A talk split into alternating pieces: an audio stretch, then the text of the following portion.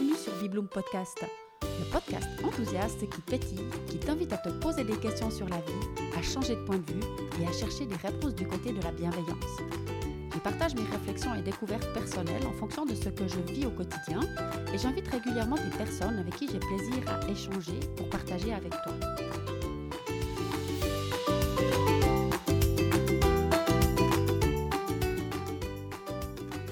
Dans la première partie de cet épisode, je partage avec toi ce que la vie a mis en place pour me faire vivre une expérience absolument extraordinaire suite à l'envoi d'un simple mail le 30 mai dernier.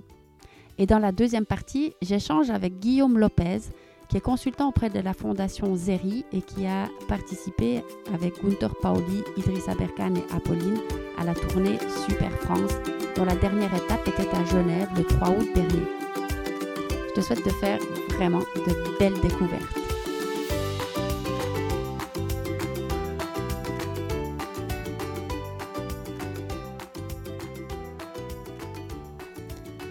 Alors voilà, dans cette première partie d'épisode, j'aimerais te raconter comment ça s'est passé pour que je me retrouve le 3 août à 22h face à Guillaume Lopez euh, pour euh, cet échange fort sympathique que tu vas découvrir d'ici quelques minutes. Donc c'est un petit peu particulier parce que le 3 août, c'était mon premier jour de vacances, mais je ne pouvais pas rater cette journée à Genève. Et donc euh, mes vacances continuent. Maintenant, je me retrouve en Dordogne, tout précisément à côté de Bergerac, dans un petit village qui s'appelle Saint-Laurent-les-Vignes.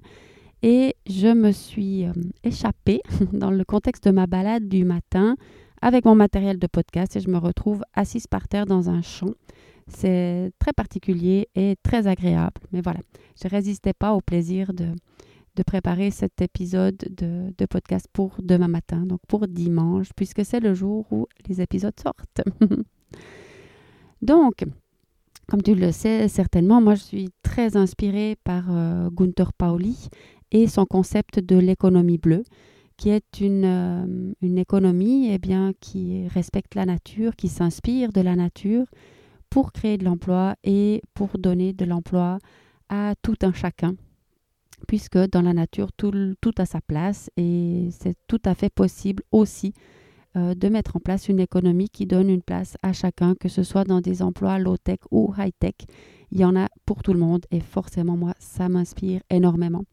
Et Gunther Pauli, eh c'est une personne au charisme absolument... Euh, incroyable qui voilà qui m'inspire c'est tout je peux pas expliquer ça autrement je vais pas en parler plus longtemps parce que j'ai déjà fait euh, plusieurs choses à, son sujet un épisode de podcast déjà un article de blog enfin, voilà tu peux retrouver euh, pas mal de, choses et puis voilà sur internet tu trouveras tout ce que tu veux sur l'économie bleue et Gunther Pauli mais voilà ce qui s'est passé c'est que dans le contexte du confinement je l'ai retrouvé à plusieurs reprises. Il a fait pas mal de, choses très intéressantes. Donc moi, j'ai écouté euh, des, des, interviews de lui j'ai lu le livre qu'il a écrit en, un mois, 100 questions en 100 pages. Et puis, la, dernière fois que j'ai, le dernier euh, interview que j'ai écouté de lui, j'ai dit, mais c'est fou quand même parce que ce gars-là, il est juste exceptionnel. L'économie bleue, c'est extraordinaire. Et chaque fois que je parle de lui à quelqu'un autour de moi, on ne le connaît pas. Et quand je partage des informations sur euh, les réseaux sociaux ou que, je partage quoi que ce soit, il y a extrêmement peu de réactions. Je me suis dit, mais je vais lui écrire à ce monsieur pour lui demander un peu quelle est sa présence en Suisse. Et puis j'avais en, tête le rêve de faire un épisode de podcast avec lui.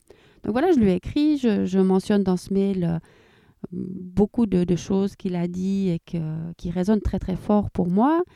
Et puis je lui demande donc euh, voilà quelle est sa, présence en Suisse parce qu'il est actif partout dans le monde et que je trouve qu'il y a très peu de, réactions, que quand je parle de lui, les, gens autour de moi ne le connaissent pas, n'ont jamais entendu parler de lui.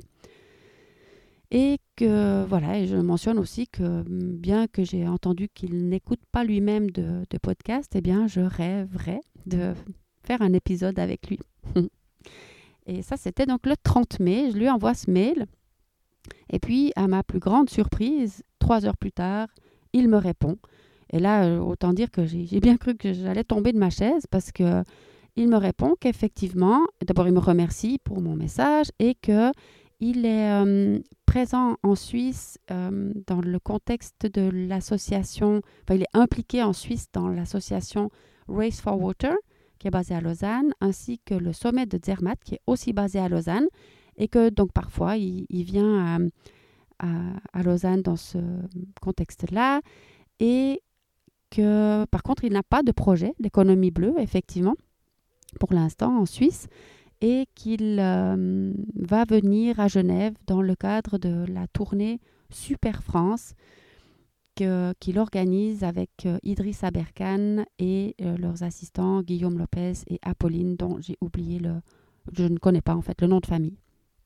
Et il me dit que peut-être on pourrait se voir à Genève dans le cadre de cette, de cette tournée Super France. Alors, moi, une fois que j'ai retrouvé un petit peu mes, mes esprits, je me suis dit, oh là, c'est extraordinaire, quoi, qu'il répond. Apparemment, il est connu pour ça, répondre à tous ses mails.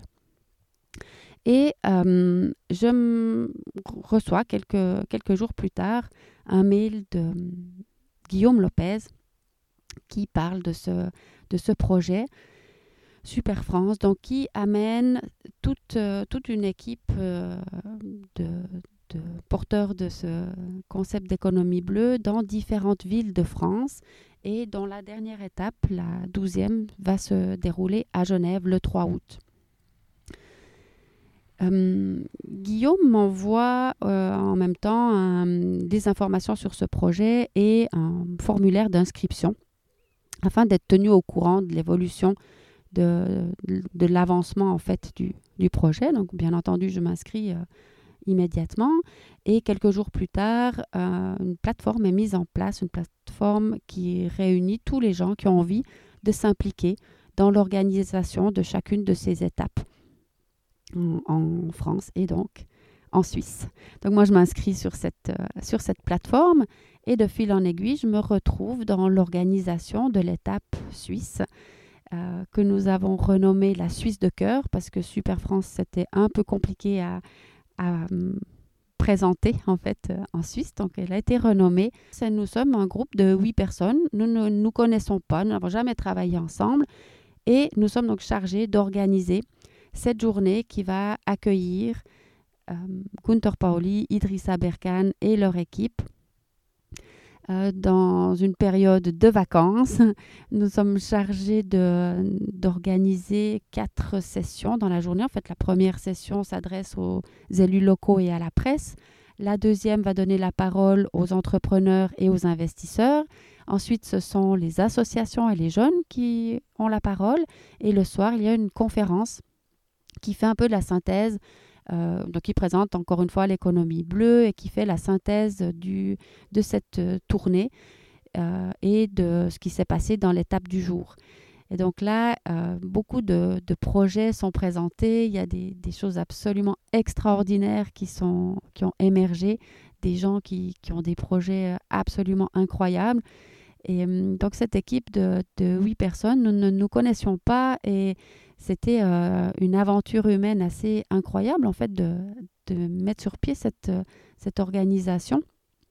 Parce que voilà, les, les gens euh, qui ne se connaissent pas ne doivent trouver un moyen de fonctionner ensemble et trouver voilà, des locaux, de trouver, enfin de mettre en place tout ce qui tout ce qu'il faut pour accueillir cette cette équipe, c'était, c'était assez euh, intéressant.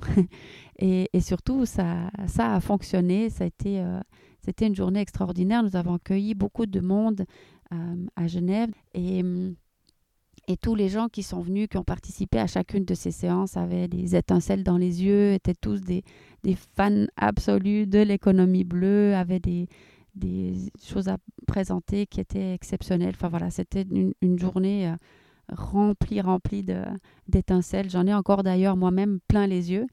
Et, au terme de cette, euh, de cette longue et magnifique journée, eh bien, euh, Guillaume Lopez était tout à fait euh, motivé, d'accord d'échanger avec moi pour partager sa, sa, passion et ce qu'il avait vécu. Donc pour lui, c'était la, la, dernière journée de deux semaines absolument extraordinaire, mais très intense aussi. Donc j'étais très reconnaissante qu'il accepte cet échange. Alors voilà, maintenant je te laisse découvrir cette deuxième partie d'épisode et puis je garde encore toutes mes étincelles dans les yeux. J'espère que ça en mettra dans les tiens aussi ou dans tes oreilles.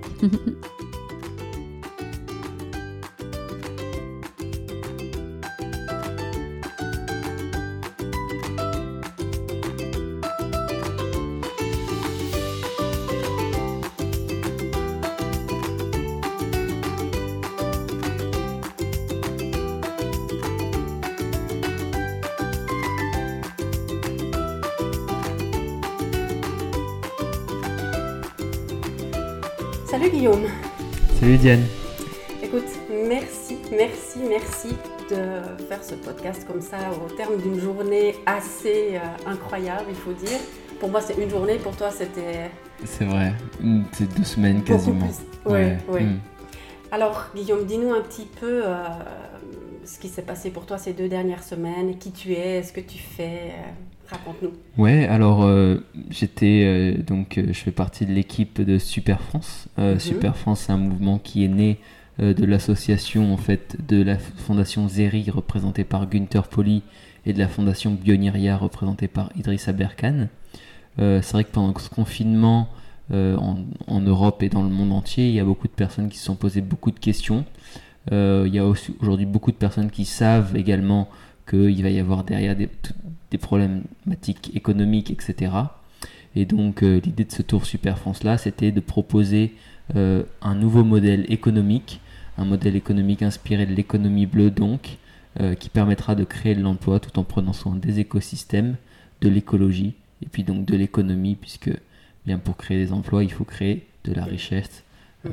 donc une plus-value économique. D'accord. Et dis-nous peut-être un petit peu euh, quel est ton rôle ou qu'est-ce que, qu'est-ce que tu es? Alors euh, moi je suis, je suis euh, présent donc, dans Super France à deux, à deux titres.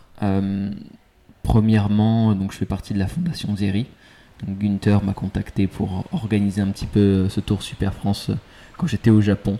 Mhm. je devais passer trois mois au Japon pour le bateau de Race for Water euh, je, devais, je devais aider en fait à la traduction et, euh, faire de la traduction pour accompagner l'équipe qui est suisse et française de la fondation Race for Water euh, sur le territoire japonais. Et puis, bon, au suite du Covid, il y a beaucoup de choses qui se sont annulées. J'ai récupéré donc Super France que j'ai organisé avec Apolline, qui est donc la personne chargée de l'organisation du côté de Bioniria. Et, je suis aussi présent sur ce tour pour Coffee Pixel. Donc euh, Coffee Pixel, c'est un projet que j'ai découvert justement en travaillant avec euh, Gunther euh, au sein de la fondation Zeri.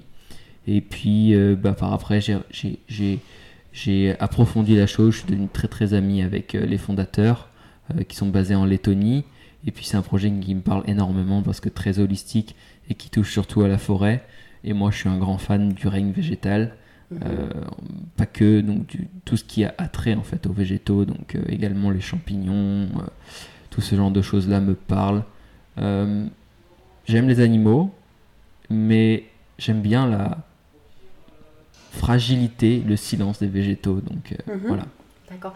Peut-être sur Coffee Pixel, tu peux nous expliquer un petit peu plus en, en détail ce que c'est et comment on utilise le, le café jusqu'au bout, quoi, en fait. Euh, c'est ça. Alors, bah, du coup, ça va reprendre un petit peu l'introduction que je faisais dans Super France. Euh, mais aujourd'hui, le business du café, c'est un business qui est très euh, inéquitable.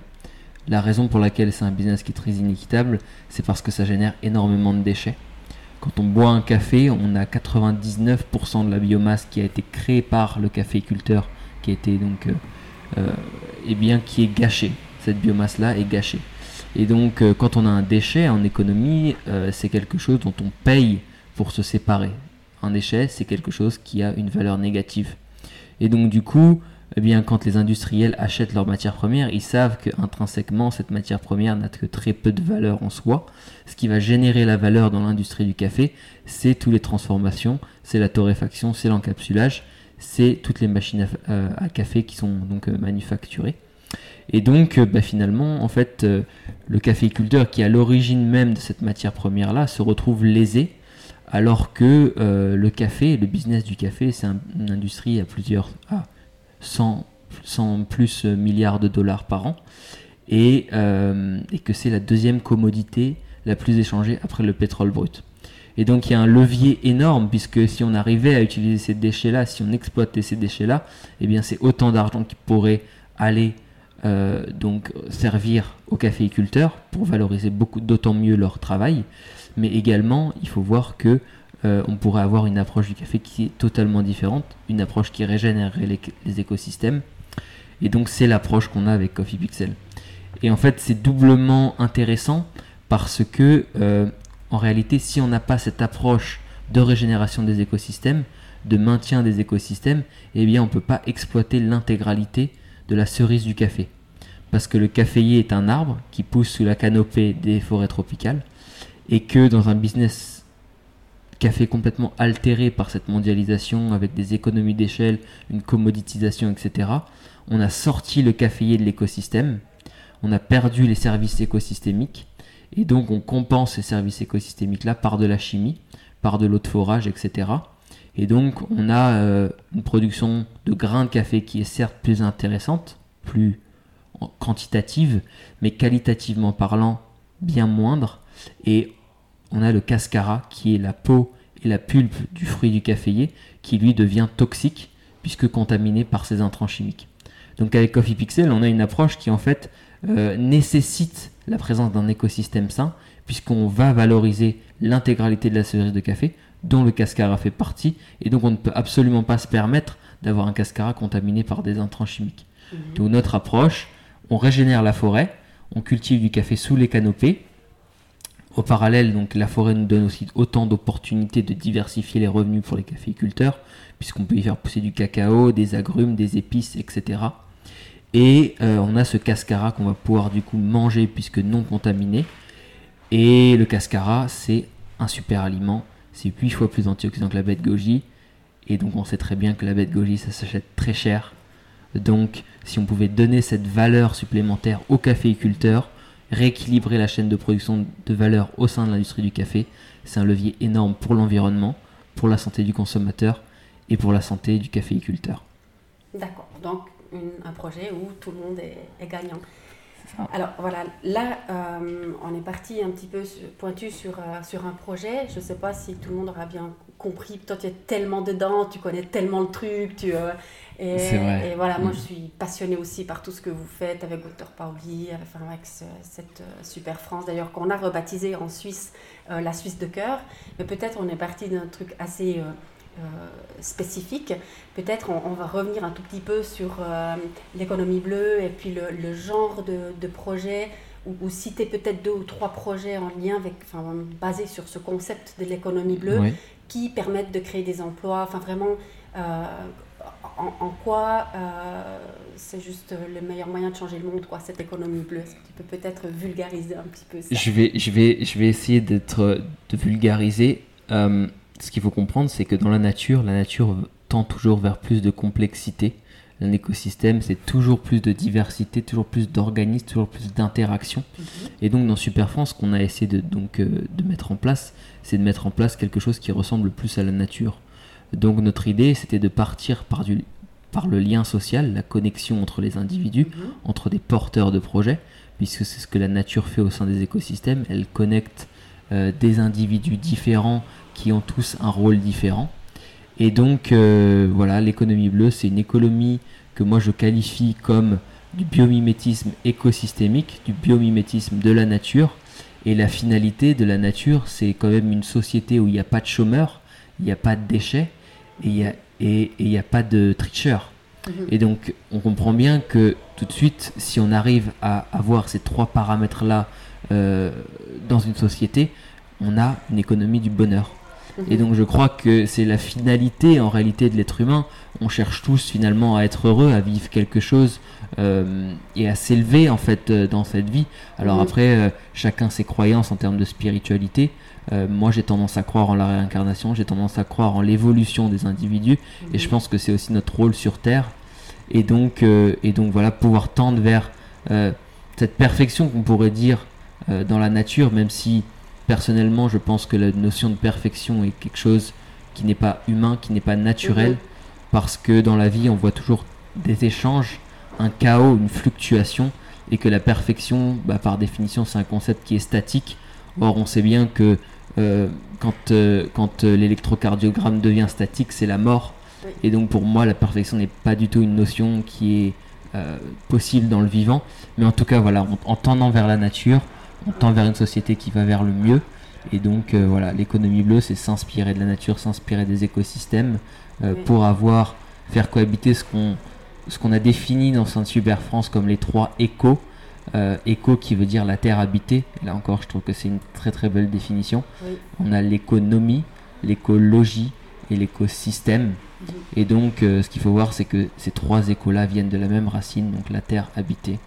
Et voilà, ça, ça me fait vraiment chaud au cœur. Ah oui, puis on voit dans tes yeux, hein, comme ça te, ça te fait chaud au cœur. Moi, quand je t'entends parler de l'économie du bonheur, mais juste, j'adore, quoi. Vraiment, c'est euh, ça, on, le cherche tous, ce, bonheur, et il est possible de, le trouver, et il est possible de, effectivement, évoluer, avancer dans la vie en se faisant plaisir, mais en faisant le bien autour de nous, en fait.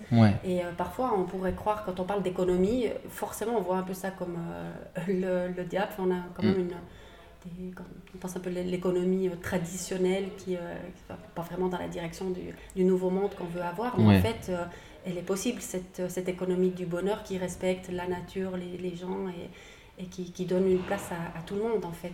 J'ai beaucoup aimé dans, dans, les différents échanges, vous parliez de, comment vous avez dit ça maintenant à plusieurs reprises, le low-tech et le high-tech? oui, faire cohabiter le low-tech et le high-tech. Et, ça, c'est magnifique, ça, ça, décrit vraiment qu'il y a de la place pour tout le monde. Et puis quand on met ensemble tous les cerveaux, euh, vraiment, ça fonctionne, c'est possible. Et là, peut-être juste pour euh, situer le, contexte de cette journée euh, au terme de, laquelle on fait ce, podcast comme ça avec, avec Guillaume, c'est vraiment chouette. Donc on était à Genève toute la, toute la journée. Il y a eu des échanges ce matin avec des, des, membres de la presse, des élus locaux. Euh, a différentes euh, personnes qui étaient là, donc les échanges étaient déjà extrêmement riches. Après, vous avez rencontré des entrepreneurs et des investisseurs. Les échanges ont, continué. Enfin, c'est plein de cerveaux qui étaient là dans cette salle. Moi, j'étais un peu à l'extérieur parce que je m'occupais plutôt de, de l'accueil, mais tous les gens qui rentraient, qui sortaient, qui vous avaient croisé, qui avaient discuté avec vous, ils, avaient les étincelles plein les yeux, ils étaient au taquet, quoi. Enfin, c'était vraiment un enthousiasme incroyable dans la salle. Après, vous avez rencontré donc les, les jeunes et les associations. Et puis au terme de cette, euh, de cette journée, vous avez fait une conférence qui résumait un peu, d'une part la journée d'aujourd'hui, mais d'autre part les, les 12 jours que vous venez de, de passer à enthousiasmer euh, la France et puis maintenant à SMI aussi, euh, un peu en, Suisse de cœur. Suisse, Suisse de cœur. Et puis ça, c'est voilà, ça, ça donne l'espoir, ça, ça, nous, ça nous donne envie en tout cas d'avancer. Et moi, j'aime bien aussi lier un petit peu euh, je trouve que quand les, les, individus ont fait un certain travail sur eux-mêmes, tu parlais tout à l'heure de spiritualité, enfin, quand les individus ont fait le travail personnel de responsabilisation, de comprendre qu'on est seul responsable de son propre bonheur et qu'on est responsable seulement d'une autre, en mm. fait, quand on a passé un petit peu ces bases, intégré comme ça ces, ces bases, eh bien, on va trouver quelle est notre juste place. Et avec votre économie bleue, ça donne plein de possibilités à de nombreuses personnes de trouver leur juste place. Parce qu'ils seront à des endroits où ils vont, ils vont pas, enfin, ils vont vraiment respecter euh, tout et tout le monde. Effectivement, c'est très très, c'est très très intéressant, c'est très très important d'avoir de la place pour tout le monde, parce que dans la nature, il y a de la place pour tout le monde. On est, dans une société actuelle où on a commoditisé un peu tout, tous les biens et marchandises euh, n'ont de valeur que par leur nom. Euh, c'est-à-dire que quand vous achetez du miel, vous achetez du miel et donc du coup les gens ne font plus la différence entre du miel chinois qui a été nourri avec des abeilles au glucose, enfin des abeilles nourries au glucose ou du miel de fleurs du petit euh, paysan du coin. Et, et, alors que ça fait pourtant une énorme différence. Et c'est cette diversité-là en fait qu'il faut valoriser parce que on peut plus se permettre de commoditiser comme ça. Si on commoditise encore, eh bien on arrive à un système qui est de plus en plus fragile parce que euh, si on considère du miel comme étant du miel sans avoir de relation particulière avec l'écosystème qui l'a produit, eh bien alors euh, la, seule, chose qui compte c'est d'être le moins cher. Et si on est le moins cher, si l'objectif c'est d'être toujours moins cher, eh bien on va se recentrer sur des pays qui ont le plus d'économies d'échelle, la Chine, l'Inde euh, par exemple, Et, en, fait, on aura plein de pays perdants de cette mondialisation-là. Et, on, va toujours vers plus de complexité, une suroptimisation du système. Et c'est ça qui crée les fragilités de mhm. notre système actuel. Et je pense qu'on en a eu un, exemple avec la crise du Covid. On voit également euh, tout ce qui est en train de se passer autour du changement climatique, etc. Et on se rend compte que finalement, on va avoir de besoin de créer plus de résilience dans notre, euh, dans notre système économique. Euh, dans nos sociétés aussi, parce qu'il va falloir recréer du lien social. On a mhm. trop isolé les individus, je pense. Mhm. Et, euh, et donc, en fait, c'est un petit peu ce qu'on défend aussi avec Super France. On a parlé de système antifragile. Euh, L'antifragilité, c'est quelque chose que Idriss expliquera beaucoup mieux que moi, mais euh, c'est quelque chose qui a été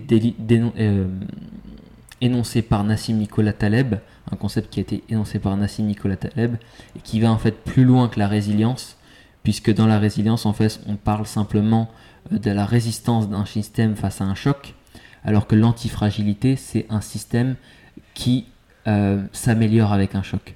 Mhm. Euh, alors, en japonais, on a quelque chose qu'on appelle le kintsugi. Mhm. kintsugi, c'est par exemple quand vous avez cassé une faïence, un, un, un pot euh, un bol à matcha par exemple qui coûte très cher, et mhm. eh bien avec le kintsugi en fait c'est une pâte dorée avec de l'or, on recolle tous les morceaux et bien souvent quand on a fait un, quand on a un pot cassé dont on a fait le kintsugi, eh bien le pot vaut plus cher après l'avoir recollé avec l'or que avant. Et c'est exactement ça en fait un système antifragile. C'est-à-dire que c'est un système que plus on va le choquer, plus il va se renforcer. Et la nature fait ça régulièrement dans les écosystèmes. Dans notre corps, le système immunitaire est typiquement un système antifragile.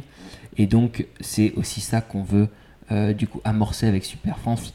Euh, essayer de lancer des îlots de résilience, des îlots d'antifragilité pour que quoi qu'il se passe à l'avenir, on ait déjà des bases, des fondements, euh, quelque chose qui fonctionne, une vision pour l'avenir. on a parlé aussi d'avoir l'importance des récits aujourd'hui parce que effectivement le fait d'avoir un récit ça donne une vision commune et ça permet eh bien, de concentrer les énergies vers cette, euh, vision commune et donc je crois qu'on a aussi énormément besoin des artistes à ce niveau là puisque euh, bah, ils ont la capacité de nous faire rêver et avant de faire c'est bien de rêver les choses oui. Et puis là, clairement, euh, des journées comme aujourd'hui, ça fait rêver. Il n'y a, pas de, a pas de doute. J'aime aussi beaucoup quand tu parles de la résilience générale comme ça, euh, sociétale, mais en fait, c'est pareil pour chaque humain. En fait, la vie, elle nous tape un peu sur la tête. Et puis, si on est capable de résilience, on comprend qu'en fait, toutes les fois où la vie nous a tapé sur la tête, c'était pour qu'on devienne plus fort. Et puis, ben, ça, c'est pareil pour les individus, mais pour les groupes et pour la nature. Et pour, enfin, c'est partout le même, euh, la même boucle. Oui, tout à fait. Euh, et je, je, pense que même en tant qu'individu, c'est vraiment très important d'avoir cette cette notion d'antifragilité en tête parce que bah, ça nous apporte le pardon en fait. Bah oui. Euh, si, si, on voit un peu tous ces chocs qui nous arrivent comme un moyen de se renforcer mhm. et qu'une fois qu'on a d'évoluer exactement, une fois qu'on a bien appris de cette erreur, appris de cette épreuve, mhm. euh, on peut juste être en fait, euh, on peut juste remercier vécu. Oui, mais exactement, c'est des cadeaux en fait, c'est ces coups qu'on reçoit sur, le, sur la tête si on voit les choses comme ça ou si on adopte cette philosophie de vie-là. Et c'est tout à fait possible en fait de, de, de décider de, de, se tourner vers une philosophie de vie comme ça. Puis en fait, là, on peut déplacer après des, des montagnes. Et puis, plus on, quand on. Enfin, pour moi, l'économie bleue, ça regroupe quand même des gens qui ont fait ces mêmes réflexions, qui ont fait ces mêmes euh, constats. Et puis du coup, quand ils se, se mettent ensemble, bah, ouais, ça, ça, dépote clairement. Quoi. Ouais, ouais, ouais, ouais. On a une très belle journée. en tout cas, merci beaucoup d'avoir pris encore ce, ce, temps en fin de, de, journée pour ce podcast comme ça, complètement euh, à l'improviste. Tout le plaisir pour moi. Euh, et surtout, ben, que plein de projets naissent de, suite à cette, à cette tournée et que, voilà, que ça ne s'arrête plus jamais, quoi, qu'on y arrive vraiment à ce, ce nouveau mode on de fonctionnement. On va travailler tout, on va travailler pour vraiment avec Coffee Pixel et Super France euh, on va travailler pour. À fond. Merci beaucoup et merci à vous, chers euh, auditeurs, pour, euh, pour votre écoute. J'espère que vous avez fait des belles découvertes. À bientôt, Diane. À bientôt.